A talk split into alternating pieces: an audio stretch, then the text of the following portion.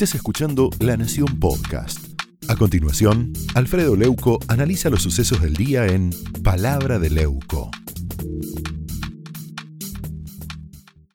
Mire, yo creo que a este gobierno le falta gestión y le sobra agresión. En estos momentos de gran turbulencia es cuando los presidentes deben demostrar una mayor templanza. Sin embargo, el presidente, en lugar de apagar los incendios, arroja más leña al fuego. Contagia nerviosismo, angustia, demuestra desesperación, porque insiste en esa idea de buscar culpables en lugar de soluciones. Hay por lo menos 10 problemas urgentes que solucionar en la Argentina.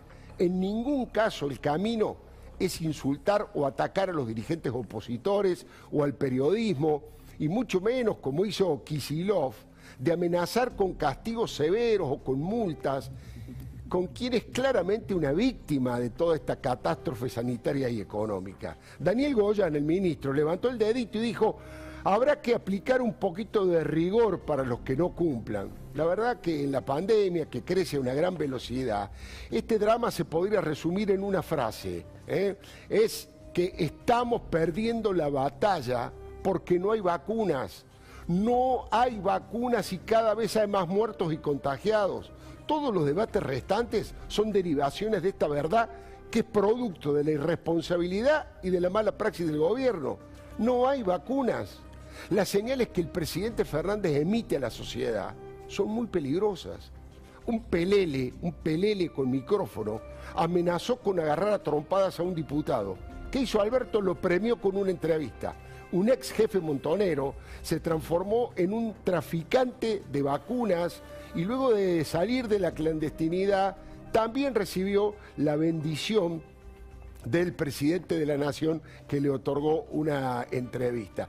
La verdad que es correcto, es absolutamente correcto que Alberto Fernández sienta que está siendo muy criticado en estos momentos. Pero bueno, ninguna de las críticas que Alberto Fernández ha ha recibido supera a las durísimas críticas que él le hacía a Cristina Fernández de Kirchner. Nadie dijo de Alberto lo que Alberto dijo de Cristina. Él dijo y escribió, Cristina es una psicópata deplorable, cínicamente delirante.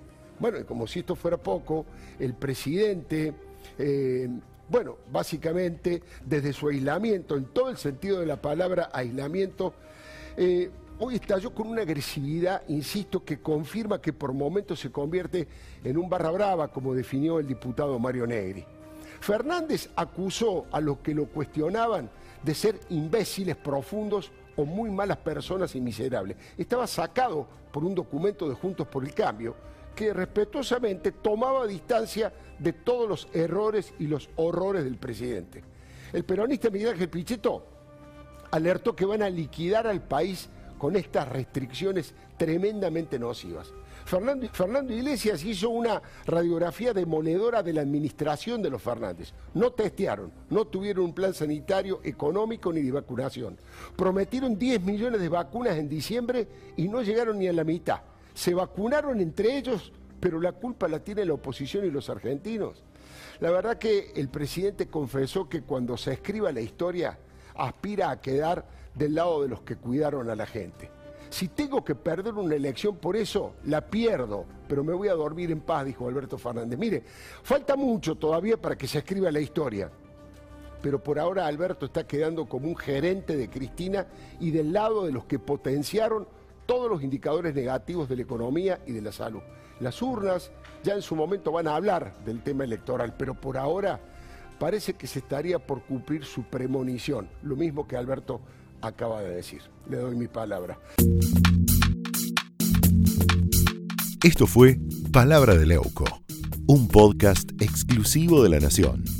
Escucha todos los programas de La Nación Podcast en www.lanacion.com.ar. Suscríbete para no perderte ningún episodio. Estamos en Spotify, Apple Podcast, Google Podcast y en tu reproductor de podcast favorito.